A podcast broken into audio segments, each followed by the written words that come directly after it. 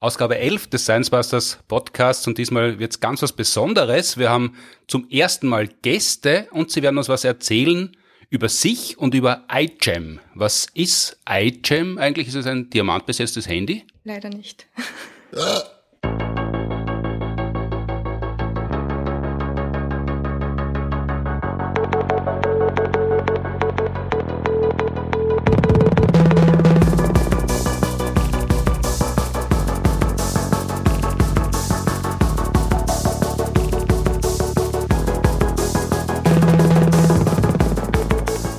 Herzlich willkommen zur elften Episode unseres Podcasts im schwersten Hochsommer des Jahres, produziert wie immer mit Unterstützung der Uni Graz und der TU Wien.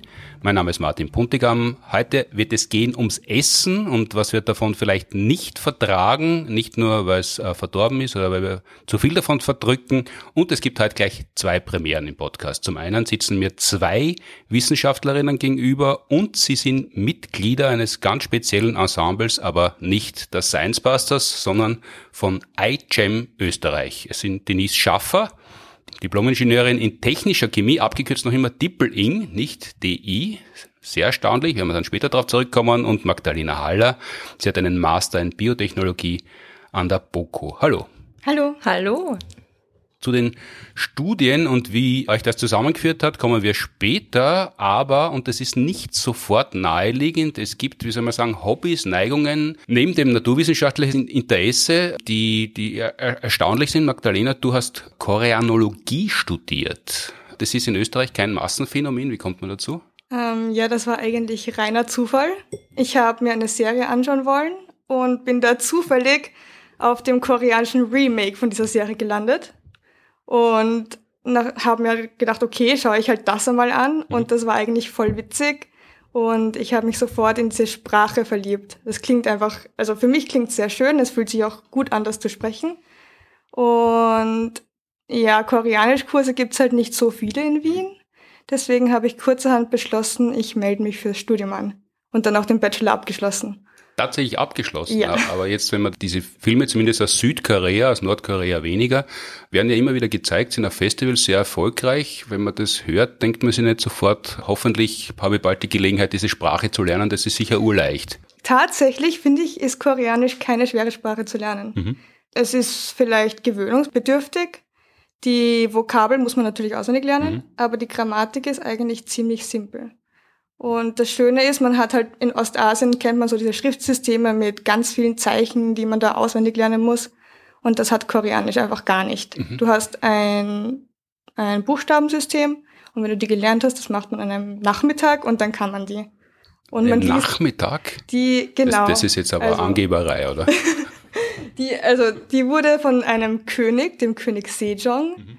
designt, weil er gemeint hat, dass das kann nicht sein, dass meine meine Bevölkerung die Schriftzeichen nicht schreiben kann.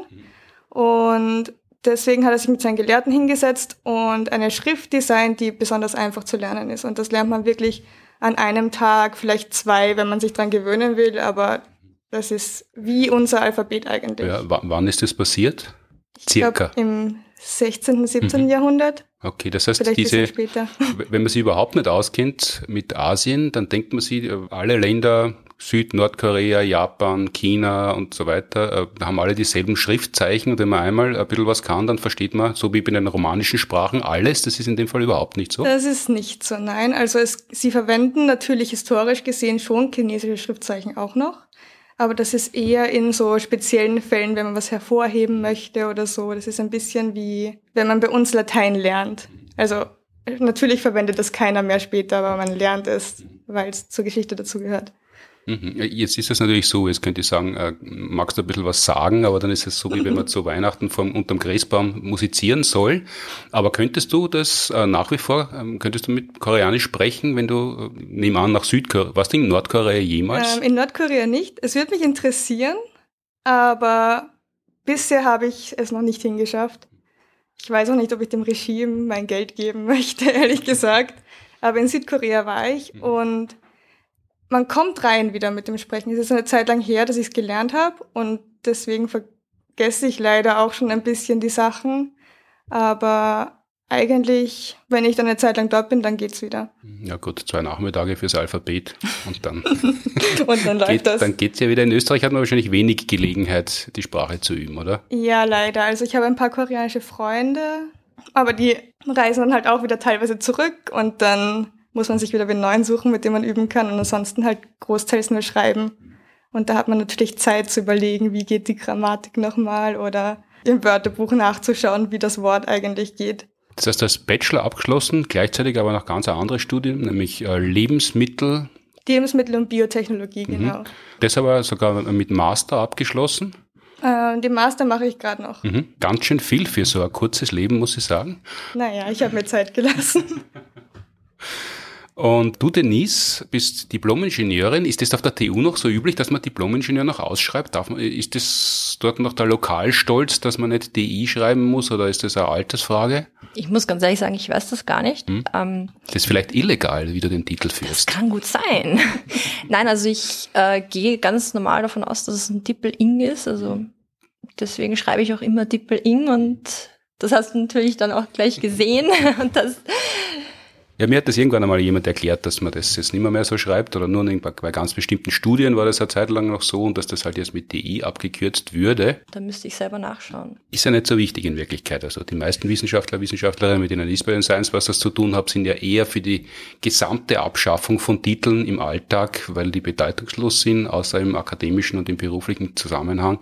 Wird aber schwierig durchzusetzen sein, nachdem in Österreich gerade neue Titel eingeführt worden sind. Wir haben es ja schon öfter miteinander zu tun gehabt, über Peter Weinberger, einmal bei dem Monat der freien Bildung ist das, glaube ich. Ganz genau. Also ich war, also zuerst mal, ich, ich habe äh, technische Chemie äh, studiert im Bachelor und im Master, da dann auch in äh, der Spezialisierung Biotechnologie und Bioanalytik. Und da habe ich im Zuge meines Studiums doch öfters auch mit äh, Peter Weinberger zu tun gehabt. In Folge 9 war der im Podcast und hat unter anderem über Hagelfliegen geredet und über die vielen Unwetter, die es jetzt gibt, ob das mehr oder weniger ist und ob das so bleibt. Der Chemiker ist, das ist aber eine andere Disziplin. In der Chemie, da habt ihr es trotzdem miteinander zu tun? Naja, sicher. Also vor allem im Bachelor und auch, weil ich ähm, sehr viel in der Fachschaft tätig war und ich war dann auch 2015, 2016 im Vorsitzteam der Universitätsvertretung von der Hochschulschaft an der Technischen Universität Wien. Und dahingehend habe ich auch den äh, Monat der freien Bildung mitorganisiert. So sind wir eigentlich auch dann zusammengekommen sozusagen, weil äh, im selben Jahr dann ein E-Mail gekommen ist von euch, von den Science Busters mit, wir würden gerne Peter Weinberger eben vorstellen, ob wir das eben auf der TU machen können und das habe ich organisiert. Und ein paar Jahre später, oder gar nicht so viel später, haben wir es im Stadtsaal da miteinander zu tun gehabt, bei einer Fernsehaufzeichnung mit dem Titel äh, Küsse und Vögel, wo wir schon im Herbst 2017 war das, glaube ich, wenn ich mich ganz täusche, ja, aufgezeichnet haben und sehr, äh, sehr ausführlich geredet haben über Masken tragen, wie wichtig Impfen ist, was Herdenimmunität ist und dass Küssen eine Immunstrategie sein kann. Was war da deine Aufgabe? Schmusen auf der Bühne vor Saalpublikum und vor vom Fernsehen. was man normalerweise in anderem Kontext kennt, aber in dem Fall war es für die Wissenschaft. Äh, und, und momentan macht aber ganz was anderes, was aber auch wieder viele Leute betrifft, ohne dass sie wissen, dass du unter anderem mit dahinter steckst, nämlich du bist, in, in Wien gibt's diese große PCR-Testungsaktion, alles gurgelt und da bist du in irgendeiner Form involviert. Ganz genau. Also ich arbeite für LiveBrain als Bioanalytikerin und da bin ich eben Teil von dem ganzen Projekt, also unter anderem eben auch vom Alles Google Projekt. Das Wenn wir das kurz vorstellen, weil das in Wien kennt man das natürlich oder in manchen Teilen Österreichs, im, im deutschsprachigen Raum insgesamt ist vielleicht nicht so bekannt. Alles gurgelt heißt was genau? Da kriegt man als Mensch in der Drogerie PCR-Tests und setzt sie dann zu Hause vors Handy, nimmt sie dabei auf, wie man gurgelt, wie man das in eine Eprovette spuckt und dann verpackt man es und schickt man es zu euch? Ganz genau. Und äh, kann dann ganz bequem zu Hause gurgeln, äh, schickt das dann eben zu uns, indem man das dann einfach äh, wieder zum Supermarkt oder zu einem Drogerie mhm. bringt. Äh, das äh, Ganze findet dann auch in Partnerschaft mit, äh, mit der Post statt und das kommt dann zu uns und wird dann bei uns analysiert. Also, also ihr kriegt lauter Röhrchen mit verdünntem Speichel der in Wien gemeldeten Bevölkerung genau. hauptsächlich und müsst es dann untersuchen. Genau, und insgesamt 40.000 bis 70.000 momentan täglich. Pro Tag? Pro Tag, also sehr, sehr viel. Das Ganze ist so, dass wir diese Proben eben poolen. Ähm, was macht man, wenn man eine Probe poolt? Wir verwenden, also wir nehmen zehn Proben mhm. und aus diesen zehn Proben nehmen wir quasi einen Teil daraus und äh, fügen sie zusammen. Das nennt man dann Pool. Mhm. Und das wird dann quasi gemeinsam analysiert. Und wenn also ein Pool positiv ist, dann wird natürlich dieser Pool wieder aufgelöst und extra analysiert. Also so ist man viel schneller. Wenn das Ergebnis negativ ist in einem Pool, kann man da gleich alle Proben verwerfen und ansonsten muss man nochmal genauer nachschauen. Ganz genau, so kommen wir auch überhaupt äh, auf diese Anzahl von 70.000. Also insgesamt können wir sogar 400.000 mhm. Proben täglich, also wir hätten die Kapazität für 400.000 Proben täglich. Mhm. Ja. Im Grunde genommen ist es natürlich sehr viel, aber sehr gutes Zeichen, dass nach wie vor so viele Menschen sich regelmäßig testen lassen. Absolut. In der Hoffnung, dass dann die Pandemie zumindest unter Kontrolle bleibt, bevor sie dann irgendwann einmal ganz zu Ende ist. Ganz genau. Es geht ja ja auch nicht nur eben dass, dass man sich eben testet oder weil ja auch viele fragen eben, äh, ob man quasi als geimpfte Person sich testen lassen sollte, aber es macht ja auch dahingehend Sinn, sich testen zu lassen, weil man da viel früher eben rausfindet, ob die Impfung vielleicht gar nicht funktioniert hat oder nicht angeschlagen hat oder auch äh, um zu sehen, ob das Virus mutiert ist. Also das erkennt man dadurch natürlich viel früher, wenn, wenn man sich auch, obwohl man geimpft ist, öfters testen lässt. Das, das könnt ihr anhand der Analysen erkennen, dass da ein neues Virus beginnt, sich momentan auszubreiten? Genau, also diese Proben, die werden, wenn sie positiv sind, werden sie auf Mutationen getestet, äh, wie inzwischen auch äh, sequenziert. Mhm. Also wir können bis zu 1500 Sequenzierungen mhm. pro Woche durchführen. Und sequenzieren heißt wirklich, dass man sich die DNA, die, die Buchstabenfolge anschaut. Genau, dass man sich die Buchstabenfolge anschaut mhm. und schaut, äh, ist da jetzt tatsächlich, äh, also im Fall von Positivproben natürlich, mhm. äh, Virus drin und wo genau ist die Mutation. Die Herstellung dieser Proben, um noch ganz kurz nachzufragen, ist ja einigermaßen kurios. Es ist nicht kompliziert, wenn man das ein, zweimal gemacht hat, hat man das natürlich schon drinnen. Es ist jetzt, man braucht nicht studieren, aber es ist relativ lustig, weil man braucht ein Smartphone mit äh, funktionierender Kamera und man muss sich selber filmen, während man gurgelt. Das macht man zu allen Tages- und Nachtzeiten, wie ich weiß, ich mache das ja schon seit vielen Monaten man schaut immer irgendwie aus, gibt dann einen Film quasi, man filmt sie ja mit der Kamera, also es ist, schaut sie diese Filme jemand an oder was passiert denn mit diesen vielen, vielen tausend oder hunderttausenden Filmen, die da in Wien eingeschickt werden, die sicher sehr lustig sind zum Teil, schaut sie das wer an? Also grundsätzlich äh, läuft das Ganze ja über Lead Horizon. Mhm. Das ist eine andere Firma. Das ist eine andere Firma, das ist eben die äh, Partnerfirma von LiveBrain. Das heißt, äh, genau genommen weiß ich das nicht. Mhm. Allerdings sind das äh, keine Filme, sondern es sind tatsächlich vier Bilder, die im Laufe dieses Vorgangs gemacht werden. Echt, da muss man urlang gurgeln und dann werden nur vier Bilder gemacht? Offensichtlich, ja. Und die, die muss dann jemand kontrollieren oder die werden verworfen, weil es wäre, natürlich ist es datenschutzrechtlich ähm, kritisch, aber es wäre ein sehr schönes Zeitzeugnis, wenn man meinetwegen anonymisiert einen kurzen Film hätte, zwei Minuten von Menschen, die gurgeln, wie sie dabei ausschauen, wie sie sich dabei benehmen. Das wäre eine sehr gute Beschreibung einer gewissen Phase der Pandemie, wenn man dann in zehn Jahren draufschauen möchte. Muss ja mal schauen, ob ich da einen Zugang finde. Wir beginnen ja unseren Podcast normalerweise sehr flott, damit man nicht uns die ganze Zeit zuhören muss als Science Busters mit einer Frage, die wir äh, zugeschickt bekommen haben. Wir haben heute eine Frage bekommen, beziehungsweise ihr habt die Frage bekommen. Das sind Leute gewesen, die natürlich wissen, was ihr macht da im Rahmen dieses iJam das wir noch immer nicht aufgelöst haben, was es denn ist. Wir wissen nur, dass es kein diamantbesetztes Mobiltelefon ist. Wir haben die Frage gekriegt von der Anna. Ich spiele sie jetzt einmal kurz vor. Wir beantworten sie dann aber nicht. Sie ist quasi nur ein Teaser auf später und erklären dann eigentlich einmal, wie ihr euch kennengelernt habt und was ihr eigentlich miteinander zu tun habt. Mich würde total interessieren, ob es irgendwelche Studien gibt dazu, ähm, welche Auswirkungen das hat oder ob es überhaupt positive Auswirkungen hat, wenn ich als Person, die keine bekannten Unverträglichkeiten hat, auf Foodmaps oder ähm, Weizen und Gluten verzichte. Danke, Anna. Da kriegt man schon ungefähr eine Ahnung davon, in welche Richtung es gehen kann, wenn man den Ausdruck FODMAP noch nie gehört hat. Das spielt eine große Rolle in, in dem Projekt, in dem ihr beide engagiert seid. iGEM heißt es. Wofür steht das und was ist das und was kann man sich darunter vorstellen und warum macht sie das? Also iGEM ist International Genetically Engineered Machine. Mhm. Das ist ein Wettbewerb, der jährlich stattfindet, seit 2003. Ja. 2003. Ursprünglich vom MIT ins Leben gerufen, inzwischen eine Non-Profit-Organisation. Und Das MIT ist eine Universität in den USA. Ganz genau, äh, Institute of Technology of Massachusetts. Und im Bereich synthetische Biologie sollen da eben Projekte stattfinden, die der Gesellschaft etwas zurückgeben. Genau, also es orientiert sich an diesen UN-Standards Also Wie die die? UN-Nachhaltigkeitsziele, auf Deutsch. UN Sustainability Goals. Wir, man muss dazu sagen, dass wir hauptsächlich auf Englisch reden und äh, ich glaube, das ist heute das dritte Mal, dass wir uns persönlich sehen. Yep. Ja, Also- weil, weil wir, also wir haben damit angefangen, Anfang Jänner, eigentlich, eigentlich Februar. Februar eher. Das Problem ist halt, dass durch Corona bisher fast alles online stattfindet. Und Englisch, glaube ich, hauptsächlich. Und auf Englisch, genau. Das heißt, ich glaube, es wird uns eh heute noch ein Stolperstein werden, mehrmals, dass wir dann englische Begriffe reinwerfen. das ist für euch quasi ein fremdsprachiger Podcast, bei dem ihr jetzt zu Gast seid. Richtig. Ich glaube, das kann man so sagen, ja. Wenn, wenn ihr jetzt sagt, es geht um synthetische äh, Biologie, wa- was ist synthetische Biologie? Was, was kann man sich darunter vorstellen? Also es geht im Prinzip darum, dass man Biologie und Technik oder Ingenieurswissenschaften, könnte man fast sagen, verbindet und zum Beispiel Zellen so verändert, dass sie einen neuen Nutzen bekommen.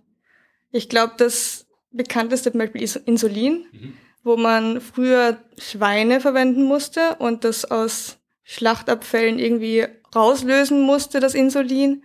Und durch synthetische Biologie konnte man das in Bakterien jetzt produzieren. Also die hat man genetisch so verändert, dass die jetzt Insulin produzieren, das ja in großer Menge weltweit gebraucht wird und zum Glück zur Verfügung steht. Und das ist synthetische Biologie. Das heißt, dass man Lebensvorgänge nachbaut und als Ziel nur das hat, was man braucht und nicht den ganzen Organismus rundherum.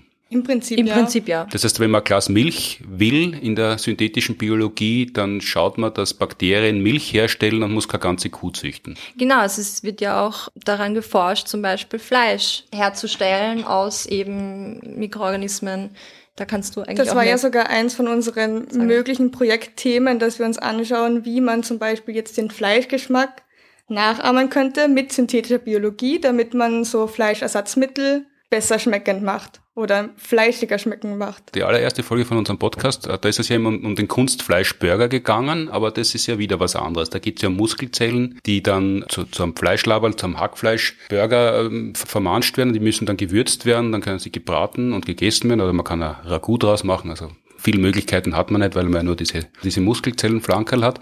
Aber das, was ihr macht, äh, was ihr da äh, überlegt habt, das ist wieder was anderes. Da nimmt man vielleicht Erdäpfelmasse und gibt äh, Moleküle dazu, dann, dann schmeckt es nach Fleisch. Nein, das war sogar tatsächlich dasselbe, wenn ich mich jetzt äh, richtig an den Podcast erinnere. Es würde schon unter synthetische Biologie fallen, wenn man eben nicht nur eben die Biologie und die, die Genetik zusammenführt, sondern eben auch äh, die, die In Ingenieurwissenschaft. Das heißt, dass man eben auch einen, einen wirklichen Nutzen eben für die Gesellschaft wi- wiederbringt. Und da wäre natürlich Fleischersatz tatsächlich eine Möglichkeit, ja. Beziehungsweise Fleisch aus dem Labor, Mhm. wo keine echten Tiere dann dafür sterben müssen, sondern nur diese Muskelzellbrocken gemacht werden. wo man ja mittlerweile, glaube ich, auch noch diese Wachstumsfaktoren braucht. Das müsste man natürlich noch in den Griff kriegen. Das ist noch eine Arbeit für die nächsten iGEM-Generationen. Wäre ein typisches Thema, ja. Ich glaube, da gibt es sogar ein paar Teams, die an etwas Ähnlichem arbeiten. Das kann gut sein, ja. Ja, was das genau ist, kann man in der ersten Folge nachhören. Jetzt äh, ist es nicht euer Thema, das ihr aber euch überlegt habt. Euer Thema, ihr seid ja nicht zu zweit in diesem iGEM-Team, sondern da gibt es ganz viele. Ihr seid quasi die Österreich-Abordnung, kann man das so sagen? Also wir sind die Wiener Abordnung. ähm, wir bestehen aus äh, 26 Personen aus vielen verschiedenen Wiener Universitäten. Ja, wir haben uns eben zusammengefunden, weil wir wollen eine Verbesserung für all jene finden, die unter dem sogenannten Reizdarmsyndrom leiden. Und da hat eben auch das FODMAP schon, was wir schon vorher kurz gehört haben, äh, ein bisschen was zu tun. Jetzt bleiben wir noch ganz kurz beim iGym, was das denn ist. Also wenn man das gehört hat, das ist ein Wettbewerb vom MIT ausgehend, mittlerweile weltweit. Mittlerweile gibt es, glaube ich, eine NGO, die das abwickelt. Wenn man da teilnehmen möchte, das können alle Menschen machen, da braucht man gewisse Qualifikationen. Und was muss man denn dafür machen, dass, dass die Teilnahme gültig ist? Weil äh, die Teilnahmebedingungen muss man ja erfüllen. Ja, also äh, es gibt Schülerteams, also Schüler- und Schülerinnen-Teams, es gibt Studierendenteams. Ähm, inzwischen gibt es auch Teams, die von äh, Firmen kommen, also seit diesem mhm. Jahr erstmals. Und auch ähm, Teams, die von reinen Forschungsgruppen kommen. Also es ist eben sehr, sehr, sehr divers dahingehend. Wobei man auch sagen muss, grundsätzlich, man muss ja nicht einmal Wissenschaftler sein, um teilzunehmen. Item sagt immer, wir sind multidisziplinär und selbst wenn man keinen wissenschaftlichen Hintergrund hat, kann man bei so einem Team teilnehmen, wenn man eins findet und da gut reinpasst. Was gibt's denn für verschiedene Aufgaben? 26 Menschen sind viel. Ähm, das muss man, selbst wenn man das nicht gern hat, zumindest flach hierarchisch organisieren, aber eigentlich in manchen Bereichen streng hierarchisch. Wer, wer bestimmt denn da was und was gibt's denn für Aufgaben? Ja, ich glaube, das hat sich bei uns relativ selbst organisiert. es gibt dann natürlich die Leute, die eher organisatorisch ihre Stärke haben und dann gibt's wieder die, die lieber im Labor stehen und selbst arbeiten. Dann gibt's diejenigen, die halt lieber Social Media machen wollen, die eben generell wissenschaftliche Kommunikation durchführen wollen oder die mit anderen Teams kollaborieren wollen und eben schauen, dass, dass sie mit anderen Teams, aber eben auch mit Experten, Expertinnen, Professoren, Professorinnen zusammenarbeiten, schauen, dass ja. dieses Projekt tatsächlich auf wissenschaftlicher Basis stattfindet. Ähm, und natürlich eben auch die, die Leute, die dann sich wirklich reinlesen in die Papers, äh, in die ganzen Studien, äh, schauen, dass das alles vorbereitet wird für die Laborarbeit, die dann ja auch stattfindet im Sommer und wo wir dann eben auch in, an den Universitäten dann im Laboren dran arbeiten, um das Ganze weiterzubringen und ja, am Ende des Tages äh, muss ja dann auch irgendwo ein Ergebnis geben und das muss, muss auch präsentiert werden, das äh, mit Hilfe von Poster, mit Hilfe von einer eigenen Homepage, die mhm. generiert wird, mit Hilfe von einer Präsentation und das werden wir dann auch gegenüber den ganzen iGEM-Teams dann auch präsentieren beim sogenannten Giant Jamboree im Herbst.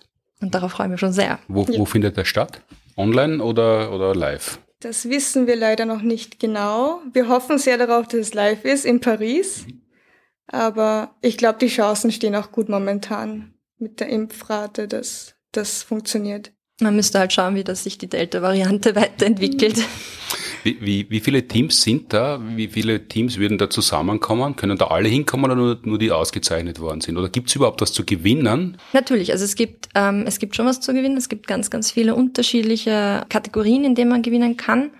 Und zwar Bronze, Silber und Goldmedaillen in den Bereichen Bestes Projekt, also im Prinzip ist es Zum Beispiel. so gestaffelt, dass es die Bronze, Silber und Goldmedaille gibt. Die kann jedes Team gewinnen. Also es gibt nicht nur eins, mhm. Sondern jedes Team, das bestimmte Sachen erfüllt hat, bekommt dann eine Medaille dazu oder keine, wenn es die nicht erfüllt.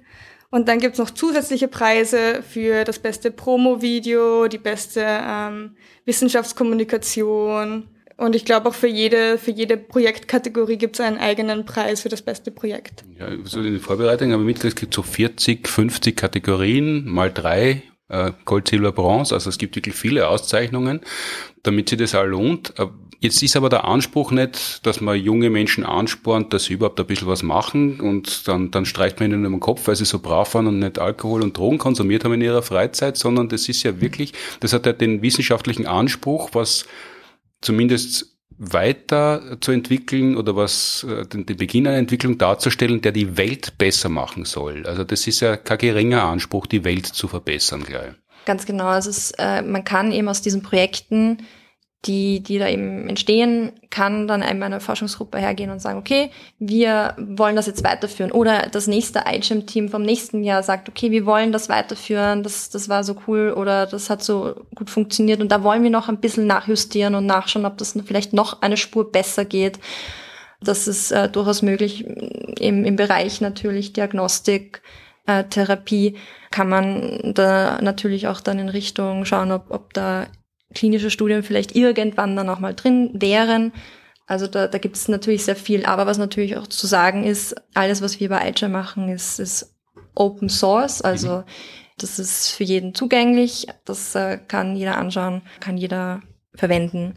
Und dahingehend äh, hat iGEM auch die größte Bibliothek aufgebaut an Gensequenzen. Genau, das nennt sich in iGEM typisch Englisch mal wieder Parts. Hm. Und das sind Teile, also das ist genau. ein Akronym. Nein, nein, nein, nein. Das heißt, das heißt das nur nicht. Teile, das ist nur das Wort in Englisch. Es ist nur das Wort in Englisch, nur ich genau. wollte es nicht Teile nennen, weil das. Also Teile klingt dann schon so komisch, nichts sagen eigentlich. Also Bausteine sind es im Wesentlichen. Im Prinzip sind es genetische Bausteine, die man verwenden kann oder verwenden soll, um eben synthetische Biologie zu betreiben. Und iGEM setzt sich sehr stark dafür ein, dass man das standardisiert, damit die Wissenschaft eigentlich auch vorangetrieben wird und man sich leichter tut, neue Sachen zu entdecken, weil man schon diese Teile, diese mhm. Parts hat, die verwenden kann und darauf aufbauen kann. Also das ist so, wie sie, äh, wie soll man sagen, junge Hacker und Hackerinnen heutzutage leichter tun, weiterzukommen, weil es halt schon vorgebaute Module gibt. So gibt es das natürlich auch in der, auf anderen Gebieten, in eurem Fall auf der, in, in der synthetischen Biologie und das Open Source, also dass das frei zugänglich ist, dass auf der ganzen Welt alle, die wollen, am gleichen Stand sind und äh, sie bedienen können, aber glaube ich auch mit der Verpflichtung, dass sie beitragen müssen, wenn sie was erarbeitet haben, damit die anderen da darauf zugreifen können, ist wahrscheinlich das Wertvollste an dem Ganzen. Genau, das ist eben ein riesiger Fundus für natürlich, das ist eine Grundlage für viele, viele Wissenschaftler und Wissenschaftlerinnen um darauf zuzugreifen. Und ich glaube, also soweit ich weiß, endet es auch nicht bei diesen iGEM-Projekten, sondern es gibt auch ein paar Projekte, aus denen dann tatsächlich Startups entstanden sind und Firmen, die jetzt eben diese Projekte weiterführen. Und damit sind wir jetzt endlich angelangt bei euren Karrierewünschen, nämlich ihr wollt weltberühmt werden als FODMAPs-Forscherinnen oder zumindest weiterkommen. Was ist denn das genau? Was ist euer Thema für im, im heurigen Wettbewerbsjahr für iGEM? Woran arbeitet ihr da? Wir wollen im Prinzip eine Therapiemöglichkeit entwickeln, wobei entwickeln muss man natürlich sagen, wir sind ein Studententeam, wir können keine klinischen Studien oder irgendwas durchführen. Wir wollen den Grundstein legen für eine Therapiemöglichkeit für das Reizdarmsyndrom, indem wir also jetzt haben wir wieder die FODMAPs. Ich glaube, es wird Zeit, dass wir das mal aufklären, was das ja, eigentlich aber ist. Ganz kurz noch, was ist, der, was ist der Reizdarm? Wenn man, wenn, man, wenn man das nicht hat und noch nie davon gehört hat, wenn man nicht darunter leidet, hat man damit nichts zu tun. Was ist ein Reizdarm? Womit wird der gereizt oder reizt der wen? Oder beides? Ja, beim Reizdarmsyndrom, das ist oft mit sehr vielen Nahrungsmittelunverträglichkeiten verbunden, wo die Leute dann Lebensmittel essen und daraufhin Blähungen bekommen, Bauchschmerzen bekommen teilweise da ist dann wieder die Abgrenzung von den Krankheiten schwierig, aber teilweise auch Kopfschmerzen bekommen.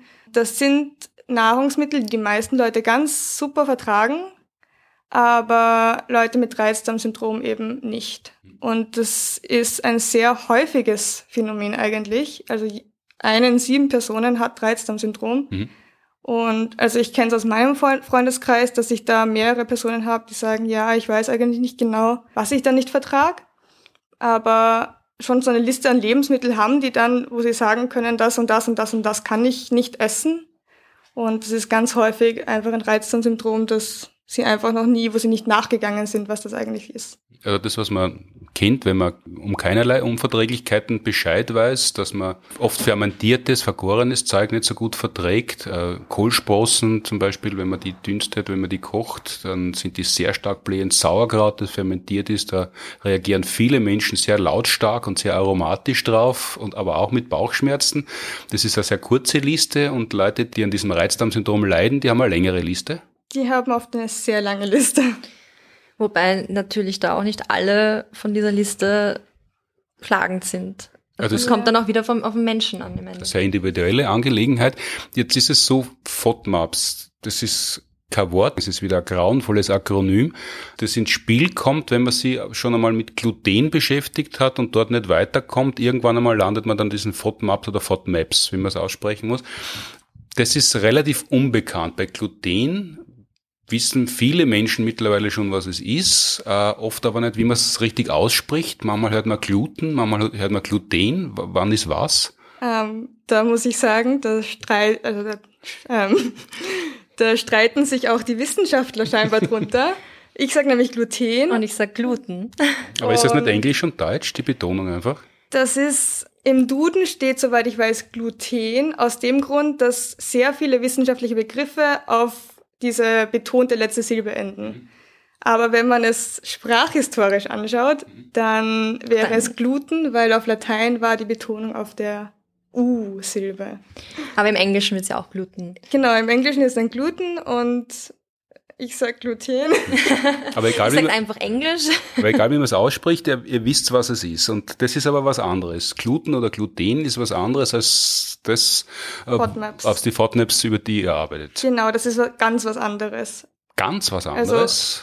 Chemisch, also man kann sagen, sie sind von den Themen verwandt, weil diese Leute, die oft eine Glutenunverträglichkeit vermuten, die werden dann oft zu den FODMAPs weitergeschickt, aber chemisch gesehen haben sie eigentlich nicht viel miteinander zu tun, weil bei den FODMAPs handelt es sich um fermentierbare Polyoligomonosaccharide und Polyole, also Kohlenhydrate, ähm, kurzkettige Kohlenhydrate und Alkohole. Und bei Gluten, da handelt es sich ja um ein Eiweiß. Genau, und äh, beim Gluten ist es ja auch so, dass die eben hohe Anteile von diesen Aminosäuren eben Prolin und Glutamin haben. Und das sind eigentlich hauptsächlich auch die, die dann äh, zu diesen typischen Unverträglichkeiten kommen, wenn man eine Anfälligkeit dafür hat. Aber typische. Unverträglichkeiten heißt ja wie Müdigkeit, leichtes Bauchweh bis zu wirklich schweren Erkrankungen, ähm, schwerer Durchfall, Gewichtsverlust und so weiter. Also das ist ja, das, sind, das Spektrum ist ja sehr breit. Also bei Gluten hat man halt meistens auch also diese Zöliakie. Und das ist halt schon auch eine andere Sache als jetzt ein Reizdarmsyndrom. Reizdarmsyndrom ist sehr unangenehm, will ich auf keinen Fall haben. Aber bei Ich kenne Zöliakie ganz wenige Menschen, die irgendeine Krankheit gern haben wollen. auch wahr, nein, aber bei Zöliakie, da, wenn man dann Gluten isst, dann werden ja wirklich die Darmzotten geschädigt. Und das hat ganz, ganz schlimme Auswirkungen, wo man dann keine Nährstoffe mehr aufnehmen kann. Deswegen nehmen die Leute auch ab. Soweit ich weiß, hat man da auch Langzeitfolgen dann. Also das ist nochmal ein ganz anderes Kaliber an Also Krankheit. wenn, wenn man stark Zöliakie hat. Zöliakie bleibt sehr lange unentdeckt, weil es einerseits noch nicht so lange ein Thema ist. Also auch da ist man erst vor relativ kurzer Zeit wirklich draufgekommen, dass das mehr Leute haben. Und natürlich ist das auch etwas, was du nicht sehen kannst von außen. Also du hast dann halt vielleicht Bauchschmerzen, nachdem du Gluten isst, aber du siehst ja nicht, wenn deine Darmzotten zerstört werden. Und diese Folgen siehst du auch erst Langzeit, wenn du abnimmst, wenn du starke Probleme hast mit der Verdauung längere Zeit lang oder auch wenn man diese anderen Symptome hat mit neurologischen Symptomen oder Dermatitis. Also es gibt keine Heilung, glaube ich, aber man kann das ganz gut kontrollieren, aber man muss dann halt wirklich eine strenge Diät halten. Genau, da muss man einfach komplett auf Gluten, also einfach, sagt sich jetzt schön, also da muss man auf Gluten verzichten und es ist definitiv nicht einfach, weil Gluten in sehr vielen Sachen enthalten ist und so eine glutenfreie Diät oft auch mit einigen unschönen Begleiterscheinungen verbunden ist, weil man natürlich dadurch auch meistens weniger Ballaststoffe zu sich nimmt und mit ein paar Vitaminen auch Probleme hat. Also das muss man dann schon sehr genau schauen, was man isst, damit man da keine Mangelerscheinungen hat. Also gegebenenfalls ergänzen und das wäre schon unangenehm genug, wenn es nur Zöliakie gäbe, aber es gibt noch ganz andere Dinge, die zwar als Nahrungsmittelunverträglichkeit geführt werden, aber eben ganz was anderes sind. Da sind Alkohole im Spiel bei den FODMAPs, das hat aber mit den Alkoholen, die wir als Trinkalkohol kennen, nichts zu tun, oder? Genau, also es ist jetzt kein Ethanol, wie wir es im Wein oder Wodka haben, sondern das sind sogenannte Polyole, das sind mehrfache Alkohole, also längerkettige Alkohole. Das typische Beispiele sind da zum Beispiel das Xylit oder Sorbit, das kennt man so als Zuckerersatzstoffe, Mhm. ist es oft drin als Süßungsmittel und die sind dann oft ein Problem.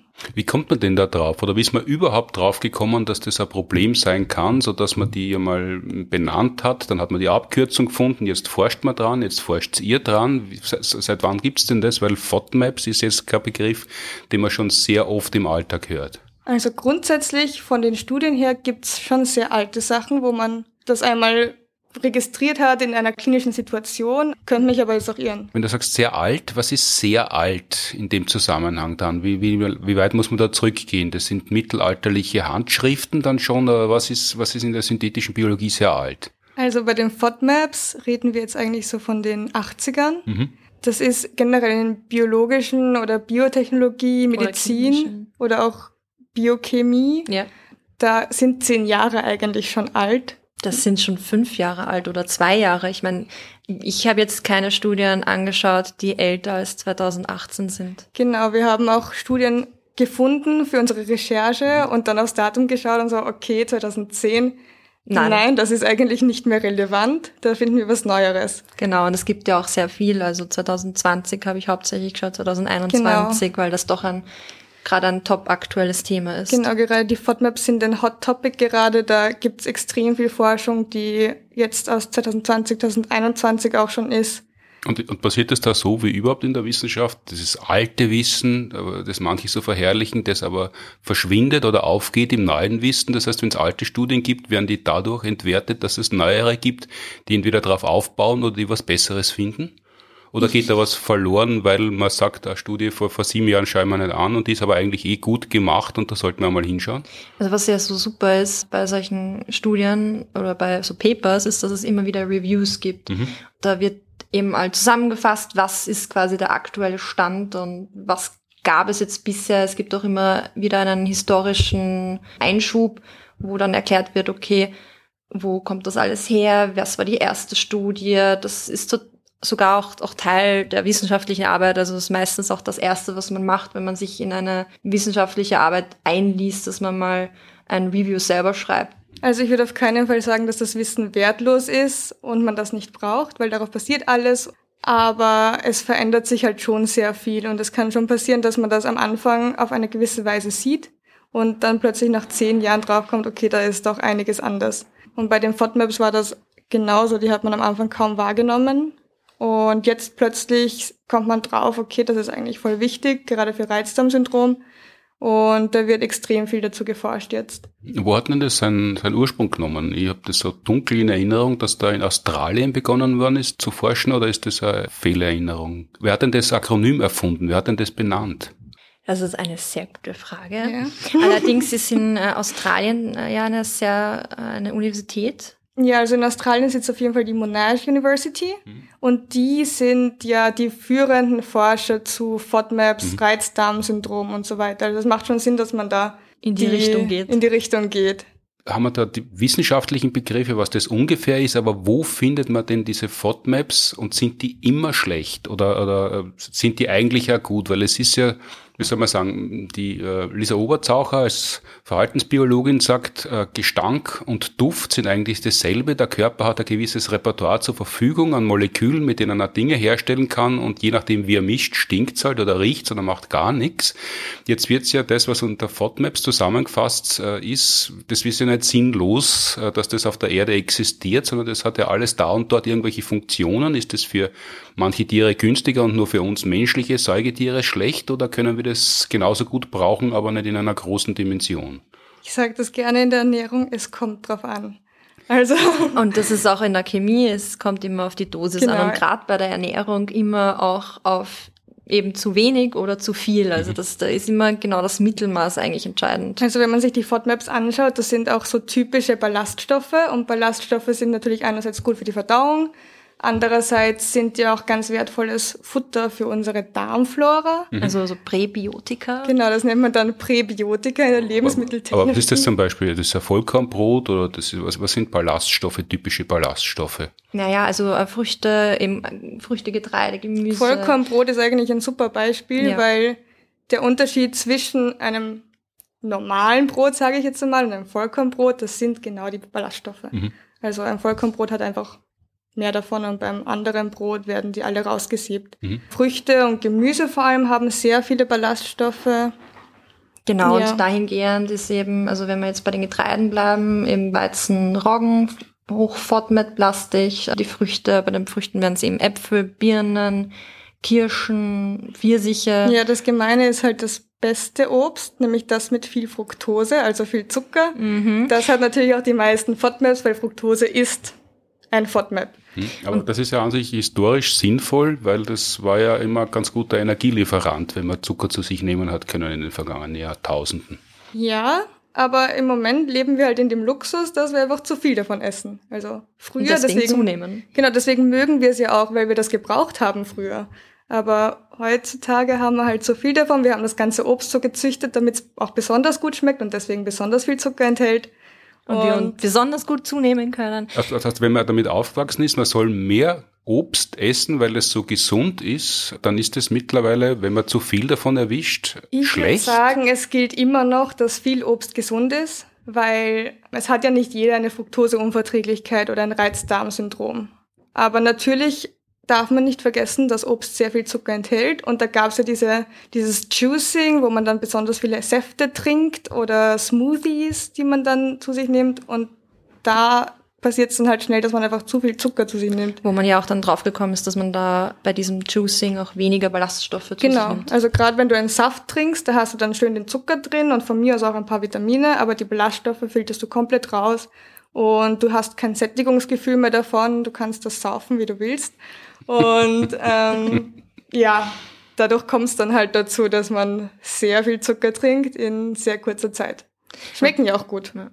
Wie ist das jetzt? Was ist denn, auch wenn das alles individuell ist, ein ungefährer Richtwert, äh, was man davon vertragen kann und wie schnell kommt man denn auf die Menge von FODMAPs, von diesen Inhaltsstoffen, im Wesentlichen Nahrungsinhaltsstoffen, damit man vorsichtig sein muss? Oder je nachdem, wie man veranlagt ist, wird es nie schlagend? Oder warum kommt man so leicht auf die große Menge momentan, wenn man sie einigermaßen normal ernährt? Also der normale, die normale Aufnahme sind so drei bis sechs Gramm pro Tag, eben von den sogenannten Oligosacchariden. Also halt mittelkettige Kohlenhydrate sind nicht groß, sind nicht klein, sind in der Mitte. Und zwei bis drei Gramm pro Tag äh, von den Polyolen, also von den Alkoholen.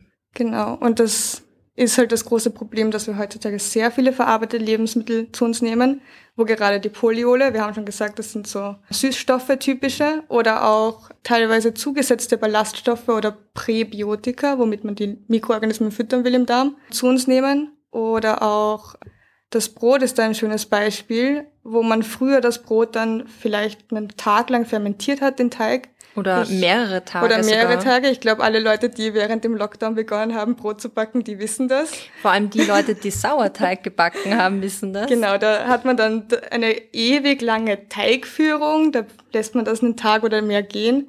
Und in den Bäckereien heutzutage geht sich das einfach nicht aus, das so lange fermentieren zu lassen. Und Deswegen normalerweise bei Fermentation werden die FODMAPs abgebaut, von denen es ja sehr viele gibt im Weizen oder Roggen. Wenn man das nicht machen kann, weil die Zeit fehlt, um diese Masse überhaupt zu produzieren, dann hat man noch viel mehr FODMAPs im Brot drinnen und dementsprechend nimmt man mehr zu sich, wenn man Brot isst. Viele Leute vertragen das dann halt in dieser hohen Menge nicht mehr oder Leute mit Reizdarmsyndrom vor allem haben dann wirklich ein Problem damit. Da wäre es dann natürlich besser, wenn man äh, auf, auf das typisch altbewerbte Sauerteig zurückgreift. Da gibt's ja noch Bäckereien, die Sauerteig, also Sauerteige von 100 Jahren noch verwenden. Also den, den Ansatz von vor 100 Jahren an. Aber auch mit verarbeiteten Lebensmitteln kommt, bekommt man halt schnell Probleme. Absolut. Das heißt, nur auf Brot zu verzichten und dann halt nur noch Nudeln zu essen und Reiswaffeln, das wird nicht weiterhelfen. Das reicht leider nicht, vor allem weil natürlich die Nudeln, die sind auch nicht fermentiert und auch wieder aus Weizen. Die Reiswaffeln wären eine Option, aber wir haben es eh schon gesagt, in Früchten und Gemüse ist halt auch oft was drinnen. Und für mich zum Beispiel dramatisch wäre Zwiebel und Knoblauch. Knoblauch wäre ganz schlimm. Das wären die typischen Kandidaten für viele FODMAPs. Aber es gibt natürlich noch eine ganz andere, also viel längere Liste an Sachen, die man da weglassen muss. Also wir haben da drei Seiten ausgedruckt an kleingeschriebenem. Ja, das klingt jetzt alles sehr bedrohlich. Also da gibt's was, was einen Namen hat, was äh, fast überall zu finden ist. Dann gibt's lange Listen, von wo eigentlich fast alles draufsteht, was man im Supermarkt oder am Markt so finden kann. Trotzdem sind die meisten Menschen nicht krank. Auf der ganzen Welt essen die Menschen Nudeln. Weißbrot ist viel weiter verbreitet als Vollkornbrot. Äh, die Menschen sind aber nicht ausgestorben, sondern sie leben immer länger. Wo genau äh, hat das Problem begonnen? Also wenn man ab und zu Bauchweh hat, dann merkt man sich halt, äh, worauf man da anspricht und dann lässt man das weg. Das reicht nicht oder das reicht schon? Das reicht eigentlich schon. Es ist halt, wie gesagt, sehr individuell. Man muss erst einmal herausfinden, was das überhaupt ist. Oft hat man nicht diese drei Seiten, die wir jetzt ausgedruckt haben, sondern nur einen Teil von diesen Lebensmitteln, die man nicht verträgt. Das heißt, man beginnt dann mit so einer Diät, schließt zuerst alles aus und probiert dann nach und nach wieder Lebensmittel reinzuholen in die Ernährung und so herauszufinden, was man essen darf und was nicht. Aber ich glaube schon, dass das ein modernes Problem ist, wenn man das so sagen darf. Früher hat man das einfach nicht wahrgenommen. Okay, dann hast du Bauchschmerzen, aber so Nahrungsmittelunverträglichkeiten, die wurden halt auch einfach nicht ernst genommen früher. Das Und ist erst jetzt so. Aber das ist auch wirklich gut, dass das jetzt ernst genommen wird, weil wenn wir uns jetzt wieder Gluten anschauen, dann sehen wir jetzt im Bilder überall die, die glutenfreien äh, Lebensmittel und die, die eben Zöliakie haben, die freuen sich dadurch. Das heißt, das war ja zeitlang, wenn man es so benennen möchte, ein, ein, ein, Hype und da haben viele Menschen sich dafür interessiert und vermutlich viel mehr Menschen für sich selber Unverträglichkeit diagnostiziert, als es tatsächlich gehabt haben. Aber das war sehr gut für die Menschen, die tatsächlich an Zöliakie erkrankt waren, weil für die ist die Auswahl größer geworden und sie haben nicht immer mit der Lupe im Supermarkt suchen müssen, wo gibt's was zu kaufen, sondern da gibt's jetzt ein breites Sortiment. Ganz genau und gerade beim, beim Weizen, das ist ja wirklich in vielen verarbeiteten Lebensmitteln drinnen. Also da muss man wirklich genau schauen. Ja, so schlecht ist es ja nicht, dass es so viel Weizen gibt. Hat ja schon viele Jahrhunderte gegeben, wo es zu wenig Weizen gegeben hat. Also grundsätzlich ist es ja gut, dass es viel Essen gibt. Es gibt ja sehr viel zu viel teilweise, weil es gibt ja, da wird ja einmal geklagt, ich weiß nicht, ob das tatsächlich also so ein breites Phänomen weltweit ist, dass Menschen, Kindern sagt man das immer gern, dass sie so, so, so viel dicker sind als früher. Die vertragen ja offensichtlich deutlich mehr Lebensmittel als früher, wenn das stimmt, dass sie so viel dicker sind und hören aber nicht auf zu essen wenn sie dicker bleiben. So schwer ist es dann unter Umständen gar nicht unter Kontrolle zu halten oder wenn man es hat, dann ist es doch schwierig zu diagnostizieren und da wollt ihr weiterhelfen, damit man nicht dieses lange Ausschlussverfahren haben muss, das ja immer für die Familie ein Terror bedeutet, wenn man die ganze Zeit nur über das Essen redet. Genau, also es ist sehr schwierig zu diagnostizieren. Es ist dann auch schwierig, damit umzugehen, wenn man es hat, weil dann kann man plötzlich alles nicht mehr essen, was man vorher essen konnte. Und da wollen wir helfen, dass die Leute nicht mehr so viele Einschränkungen haben und leichter damit umgehen können.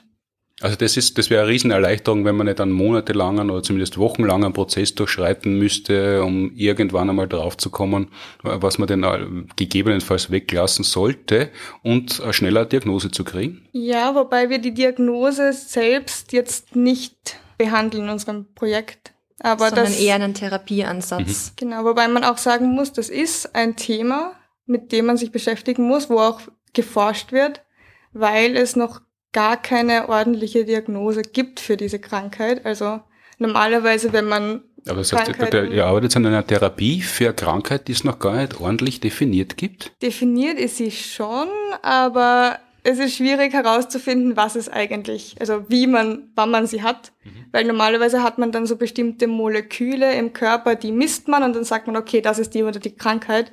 Und das gibt's eben für das Reizdarmsyndrom nicht sondern da geht man wirklich nach den Symptomen, die sind ja real. Mhm.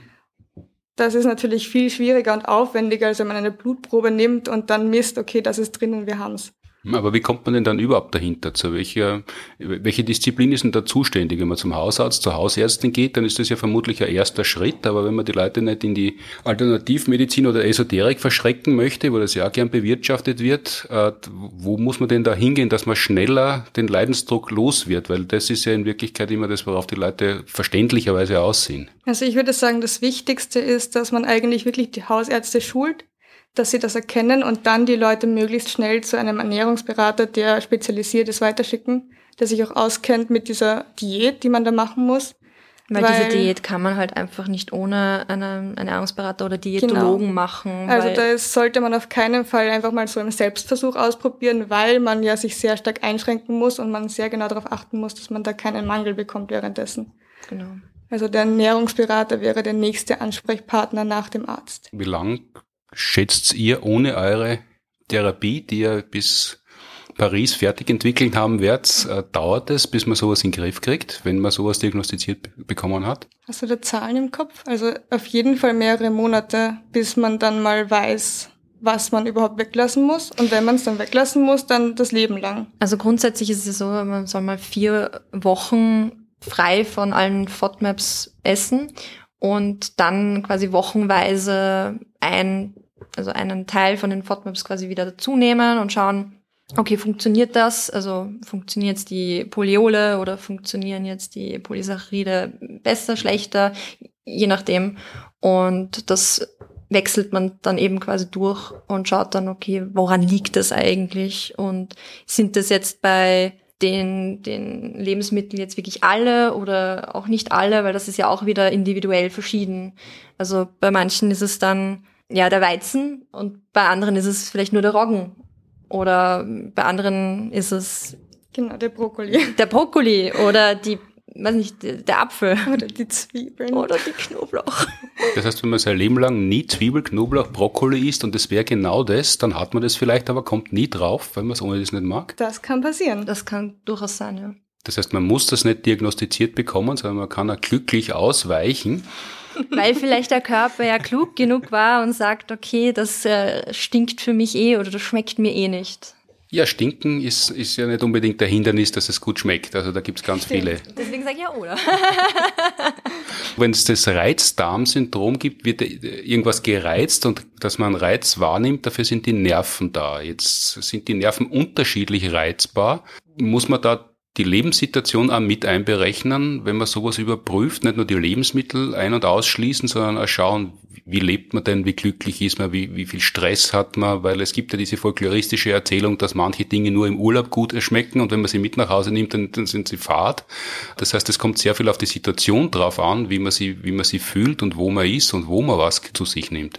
Ja, also es gibt ja diese Gehirn-Darm-Achse die im Endeffekt dazu führt, dass das alles, was quasi ähm, mit dem Darm zu tun hat, das kann eben auch auf die Psyche gehen. Das heißt, wenn jetzt, wenn es oder, umgekehrt. oder umgekehrt, genau. Das heißt, wenn es meinem Darm nicht gut geht, dann kann es durchaus passieren, dass ich jetzt äh, zum Beispiel eine Depression bekomme. Oder eben umgekehrt, mir geht's nicht gut und deswegen habe ich jetzt so ein Unwohlsein, deswegen habe ich jetzt plötzlich Blähungen oder sonst irgendwelche Verdauungsstörungen, Probleme. Und das ist auch interessant, weil bei dem Reizdarmsyndrom die psychische Komponente anscheinend eine sehr große Rolle Rolle spielt, wo man versucht, neben diesen Lebensmitteln, die man dann eben ausschließen muss, also auch psychische Hilfestellung zu bieten. Genau, also Hypnotherapien, da gibt es mehrere Studien dazu, auch Psychotherapien, da gibt es auch mehrere Studien dazu.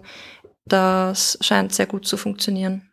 Aber wenn man in einer sehr unglücklichen Beziehung zum Beispiel lebt, aber an einem Arbeitsplatz arbeitet, wo man wirklich sehr unglücklich ist, dann versucht man vielleicht irgendwelche Lebensmittel auszuschließen oder geht zur Therapie, versucht da irgendwie die, die Kindheit und Jugend aufzuarbeiten und in Wirklichkeit müsste man nur die Stresssituation wegkriegen und dann kann man eigentlich wieder alles essen. So, so kann das auch sein oder es ist immer Gemengelage? Ich würde sagen, das kann auf jeden Fall so sein, aber es ist dann eher kein Reizdarmsyndrom. Dann hast du halt Verdauungsprobleme, weil du gerade psychische Probleme hast. Und das ist natürlich genauso ernst zu nehmen aber zum Glück geht's dann wieder vorbei, wenn die Psyche wieder passt. Und beim Reizdarmsyndrom hat man schon auch wirklich diese physische Komponente, dass man bestimmte Stoffe nicht verträgt. Wir sind jetzt im August. Wie lang geht denn dieses, dieser Wettbewerb heuer noch? Der geht noch bis Oktober. Ende Oktober. Also entweder Ende Oktober oder Anfang November, je nachdem, wann jetzt dieses Giant Jamboree ist. Aber der, die Deadline ist Ende Oktober. Genau. Das heißt, es ist jetzt ein bisschen mehr als die Hälfte schon vorbei und ein bisschen weniger als die Hälfte liegt noch vor euch. Seid ihr zufrieden mit dem Fortschritt eurer Arbeit, eures Teams oder müsst ihr noch anzahlen? Habt ihr ein bisschen prokrastiniert bis jetzt und jetzt, jetzt wird es eng oder kommt ihr dorthin, wie ihr es euch vorgenommen habt? Also ich glaube, wir wollen teilweise zu viel. wir, wir nehmen uns sehr viel vor, das stimmt. Aber ich bin schon zufrieden mit dem, was wir geschafft haben wir haben sehr, sehr viel geschafft bisher und das ist. Dürft ihr schon drüber reden, was ihr geschafft habt, oder ist das sonst Geheimnisverrat und dann machen es andere nach? Ja, wir dürfen schon drüber reden, was wir da so machen. Zum Beispiel haben wir eine Kollaboration, wo mhm. wir ein ähm, Kochbuch erstellen. Mhm. Das müssen wir, da müssen wir noch genau schauen, wie sich das jetzt genau auswirken wird, ob Genau, es geht um ein Kochbuch, wo wir eben Rezepte aus aller Welt sammeln, die Low FODMAP sind, also wo man, die man als Reizdarm-Patient unbedenklich essen kann. Mhm. Weil da gibt's eigentlich echt viel, man muss nur mal draufkommen, was und wie. Das entsteht parallel dazu. Das ist diese Rezeptesammlung, die dann als Buch erscheinen soll. Das ist die Frage, ob es als Buch erscheinen soll oder nicht. Auf jeden Fall werden wir es auf Englisch schreiben. Mhm. Dahingehend äh, ist es eben, eben auch noch unklar, wird das als Buch erscheinen? Ist das jetzt nur für iGEM-Teams? Wird es darüber hinaus irgendwie vielleicht ein Verlag aufnehmen? Ja. Das werden wir alles sehen. Aber ja, bei iGEM neben dem Labor läuft halt sehr viel auch parallel ab, was eigentlich nicht streng wissenschaftlich ist. Wir müssen zum Beispiel auch zwei Videos drehen, ein Promotion-Video. Das haben wir jetzt schon, aber das war ziemlich viel Arbeit. Und dann noch ein 20-minütiges Präsentationsvideo nebenbei die Wissenschaftskommunikation aufrechterhalten, also, eine Homepage erstellen. Also wir brauchen auch Leute, die eben ein bisschen programmieren können, die genau. da ein genau. bisschen schauen, dass das auch alles äh, gut präsentiert wird. Ähm, die ganze Grafik dahinter darf man auch nicht vergessen. Also naja, und das, und das kostet ja alles auch was. Woher kriegt ihr denn das Geld? Müsst ihr das privat finanzieren? Müsst ihr da irgendwelche Sparbücher auflösen, Pfandbriefe, die vererbt worden sind, auflösen und investieren? Oder wer, wer zahlt denn das? Also das äh, läuft alles über Sponsoring. Wir haben da sehr großzügige Sponsoren und dahingehend noch einmal einen riesen Dank an alle, vor allem alle Deutschsprachigen, die das hören. Das heißt, ihr wisst schon, dass da zwar drinnen steht, ihr müsst das Geld selber aufstellen, aber es liegt eh schon bereit? Bereit liegen tut's nicht. Wir müssen uns schon selbst drum kümmern, dass da jemand auch wirklich sagt, ja, das ist ein Projekt, das wollen wir unterstützen und da geben wir jetzt auch Geld her. Also wir schreiben extrem viele Leute an und zum Glück sind einige so nett und also einige Firmen und geben uns dann auch tatsächlich was. Firmen und Universitäten. Weil genau. man muss auch bedenken, dieser ganze Laborbedarf, der ist nicht billig. Im Gegenteil. Und das muss sich irgendwie ausgehen. Deswegen müssen wir auch alles externe komplett selbst machen. Also Videoproduktionsfirma anheuern, das geht dann eher nicht. Das wäre natürlich sehr, sehr nett. das wäre praktisch gewesen, aber das. Aber wir haben im Endeffekt alles selber machen müssen, also auch animieren. Genau, filmen, schneiden. Filmen, schneiden die Musik. das heißt, man muss das schon machen wollen. Es ist, ja. es ist finanziell kein Gewinn drinnen und es ist nicht automatisch ein Boost in der Karriere, sondern das muss man wirklich aus Interesse machen wollen, dass man mit anderen zusammenarbeitet an einem Thema, das einen interessiert und dann ist es trotzdem noch immer sehr, sehr viel Arbeit neben der eigentlichen Arbeit. Richtig.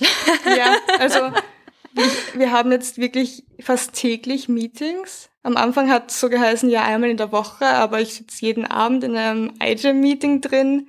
Man investiert extrem viel Zeit und Arbeit, aber ich finde, das ist es auch wert. Voll. Ich meine, bei mir ist es ja auch noch zusätzlich so, dass ich Vollzeit arbeite. Das heißt, ich verwende quasi die Zeit zwischen Schlafen und Arbeit dann für iGEM. Ja, voll. Sehr viele von uns stehen in der Arbeit oder im Labor fürs Studium und ja, das muss man schon wollen, dass man da ja. die Freizeit opfert. Ja, absolut.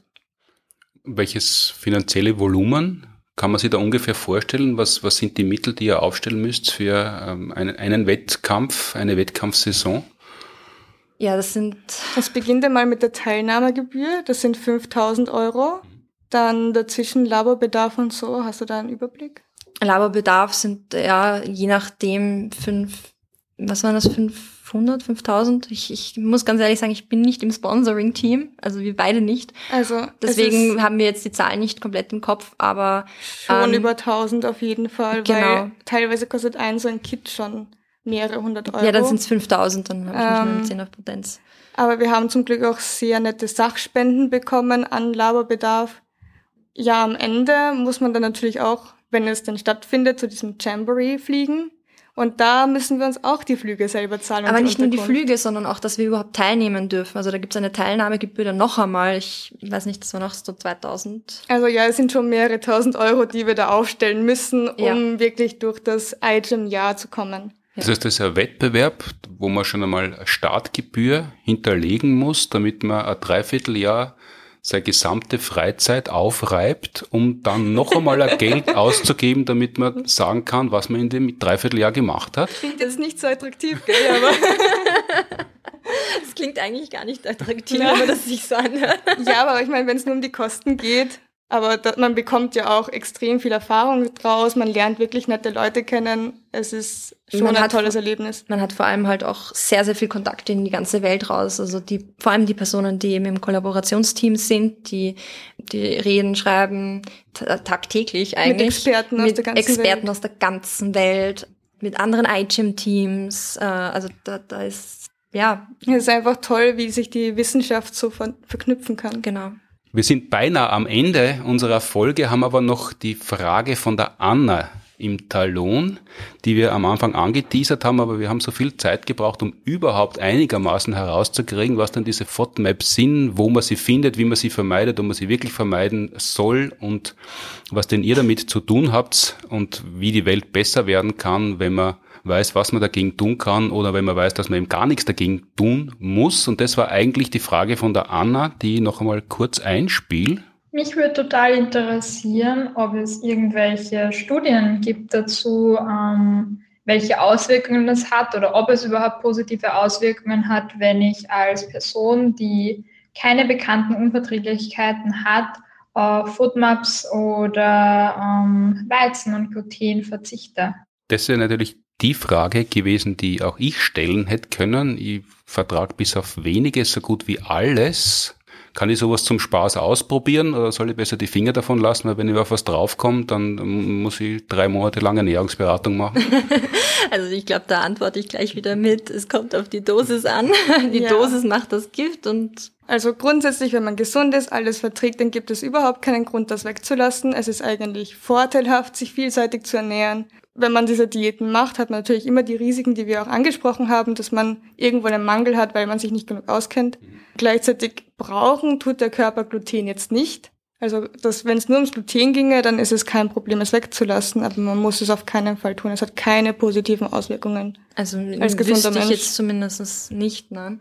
Es ist eher das Problem, dass die, die glutenfreie Diät äh, eher dazu führt, dass man eben diese äh, geringen Ballaststoffe hat, diese geringen Vitamine genau. zu sich nimmt, äh, auch, auch eben höhere Aufnahme von Lipiden und, und Zuckern und ja, und gerade wenn man eben dann auch äh, ausweicht auf Reis oder Fisch, dass man da eben mehr Schwermetalle zu sich nimmt. Genau, also ich würde sagen, ja, es kann sein, dass es im besten Fall keine Auswirkungen hat und im schlechtesten Fall dann hat man wirklich einen Mangel und ich würde ich es nicht weglassen, wenn ich nicht muss. Das, was im restlichen Leben auch gilt, wenn man keine Probleme hat, soll man sich keine machen, ist in Wirklichkeit auch die Antwort auf die Frage von der Anna. Ja, so schön kompakt kann man sagen, ja.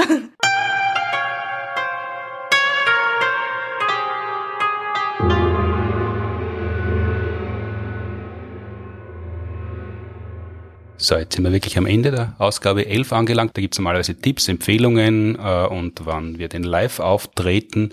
Das sparen wir uns. Alle Termine der Science Busters gibt es unter sciencebusters.at slash Termine, sondern es gibt noch einen Aufruf oder eine Durchsage von euch. Ihr seid auf der Suche nach Menschen, die mit euch auf eine gewisse Art und Weise mitforschen wollen. Genau, also wir sind auf äh, diversen Social Media Kanälen zu finden, also Instagram, Twitter, ähm, Facebook und LinkedIn. Hm. Ganz genau. Das schreiben wir alles in die Shownotes, damit ihr das jetzt nicht sagen müsst, damit die Leute nicht eingeben. Zwei Forscherinnen auf Instagram, dann findet man wahrscheinlich nicht genau euch. Genau. Und ja, derzeit machen wir eben eine Umfrage, eh auch zu den FODMAPs und da würden wir uns äh, über ganz viele Teilnehmerinnen und Teilnehmer freuen. Und außerdem suchen wir Personen mit ähm, Reizdarmsyndrom, die bereit wären, mit uns Interviews äh, zu machen und dafür bitte einfach uns direkt über unsere Social Media Kanäle äh, kontaktieren. Gut, das verlinkt man wie gesagt in den Shownotes und dann hoffen wir, dass sich, äh, eigentlich hoffen wir nicht, dass sich viele Leute melden, weil das heißt vielleicht, dass wenige Leute Reizdarmsyndrom haben, aber in Wirklichkeit für euch, nachdem es die Menschen ja gibt, hoffen wir, dass sie viele melden, damit ihr viele Interviews führen könnt. Uns als Science Busters im Podcast kann man erreichen per E-Mail unter podcast.sciencebusters.at oder über Instagram oder Facebook. Danke vielmals an die TU Wien und die Uni Graz, die die Produktion des Podcasts unterstützen. Danke vielmals bei euch beiden, Denise Schaffer und Magdalena Haller. Alles Gute noch beim weiter iJammen. Sagt man das? Ist das? Gibt es das? Gibt's das Jetzt gibt's das. ja, wir sagen danke, dass wir dabei sein durften. Absolut. Vielen Dank. Ich hoffe, dass es in Paris was wird mit dem großen Zusammentreffen und dass dann danach nicht das große iGEM-Treffen als Cluster-Treffen in die Geschichte eingehen wird und vielleicht hören wir uns dann ja noch einmal, was rausgekommen ist aus dem iGEM-Jahr, was bleibt und wie es in Paris war. Schönen Sommer noch und bis bald. Tschüss. Ciao.